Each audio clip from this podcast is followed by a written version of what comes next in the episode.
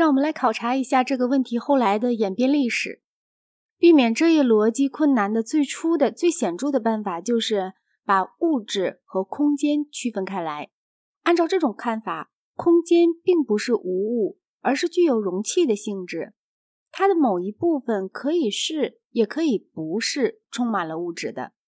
亚里士多德在物理学中说，虚空存在的理论就包含着位置的存在，因为一个人可以把虚空定义为。抽掉物体之后的位置，这种观点被牛顿以极其明确的方式提了出来。牛顿肯定绝对空间的存在，因而就区别开了绝对运动与相对运动。在哥白尼学说的论战里，双方都是接受了这种见解的，因为他们认为说天体从东向西旋转，和说地球从西向东转动。这两种说法是不同的，但如果一切运动都是相对的，那么这两种叙述就仅仅是同一件事物的不同说法罢了。就像是说，约翰是詹姆士的父亲，和詹姆士是约翰的儿子一样。但是如果一切运动都是相对的，并且空间是非实质的，那么我们手里就留下来巴门尼德式的反对虚空的论证了。笛卡尔的论证和早期希腊哲学家的论证正好是同样的。他说，广袤是物质的本质，因此处处都有物质。广袤对于笛卡尔乃是一个形容词，而不是一个实体字。它的实体字便是物质，而没有它的实体字，它就不能存在。虚空的空间对于他来说，正像是说幸福，而可以没有一个幸福的感受者，是同样的荒谬。莱布尼茨的立场多少有些不同，他也相信有充满，可是他以为空间只是种种关系的一个体系。在这个题目上，他和牛顿之间有过一场著名的争论。这个争论在爱因斯坦的时代以前始终悬而未决，但是爱因斯坦的理论把胜利决定性的给予了莱布尼茨。近代的物理学家虽然仍然相信物质在某种意义上是原子的。但是并不相信有空虚的空间，就在没有物质的地方，也仍然有着某种东西，特别是光波。物质已经不复具有它在哲学中通过巴门尼德的论证所获得的那种崇高的地位了。它并非是不变的实体，而仅仅是事件集合的一种方式。有些事件属于可以被我们认为是物质事物的集群，另外有些事件，例如光波，则不是。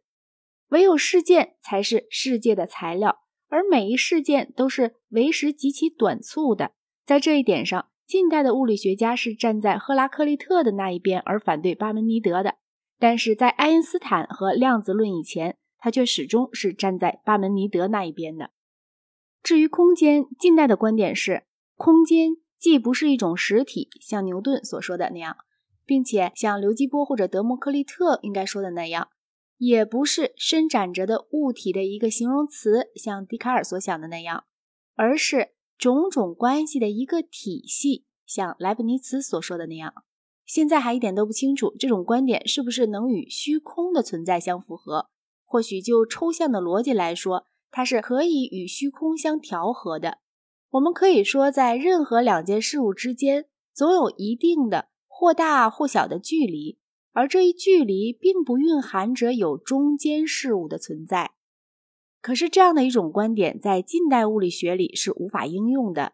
自从爱因斯坦以后，距离只是存在于事件之间，而不是存在于事物之间了，并且它还既包括着时间，也包括着空间。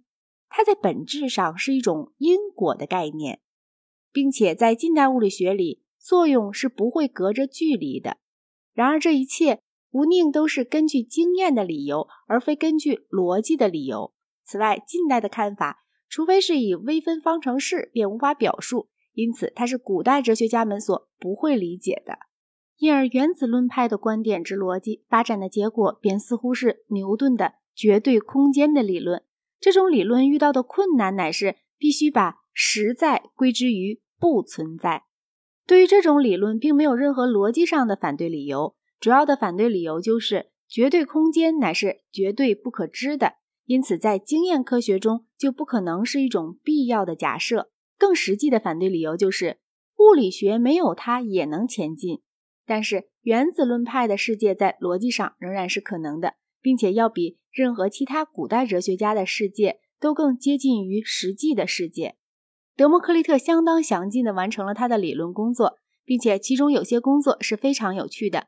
他说，每个原子都是不可渗透的、不可分割的，因为它里面没有虚空。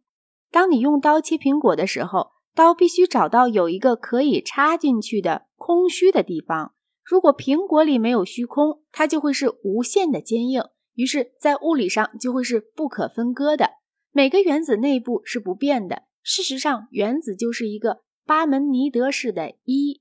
原子所做的唯一的事情就是运动和互相冲撞，以及有时候当它们恰好具有能够互相前合的形状时结合在一起。原子有着各种各样的形状。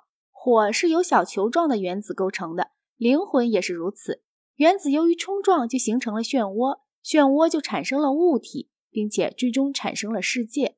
有着许多的世界，有些世界在生长，有些则在衰亡，有些可能没有日和月，有些可能有着几个日和月。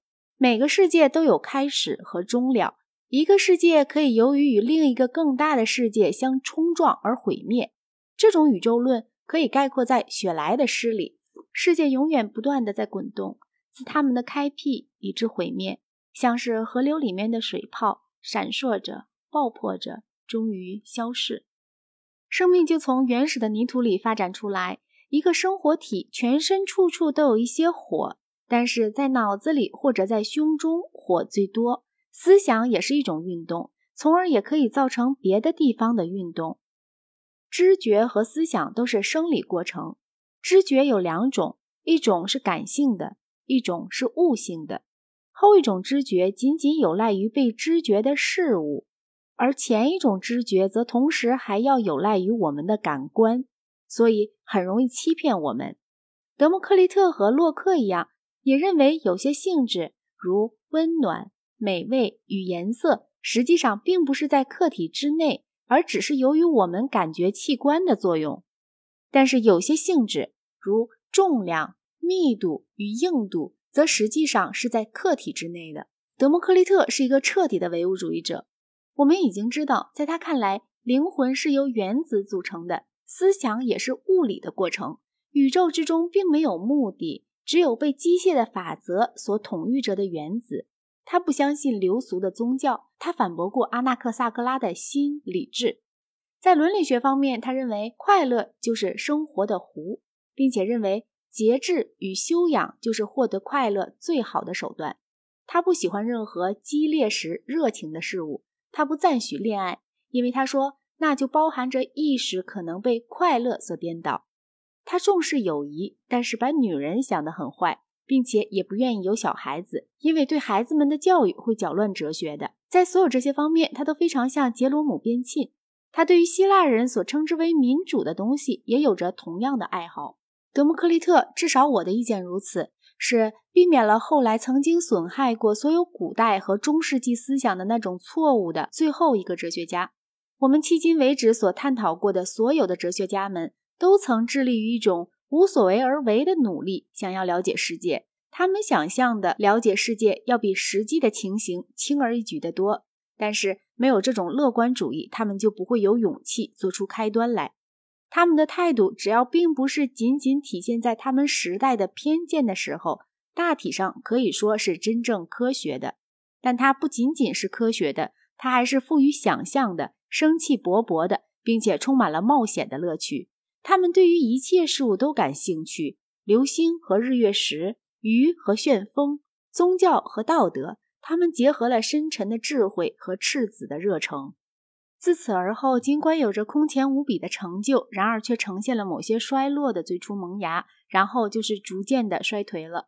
德谟克利特以后的哲学，德谟克利特以后的哲学，哪怕是最好的哲学的错误支点，就在于和宇宙对比之下，不恰当的强调了人。首先，和智者们一起出现的怀疑主义，就是引导人去研究我们是如何知道的，而不是去努力获得新知识。然后随着苏格拉底而出现了对于伦理的强调，随着柏拉图又出现了否定感性世界而偏重那个自我创造出来的纯粹思维的世界，随着亚里士多德又出现了对于目的的信仰，把目的当作是科学中的基本观念。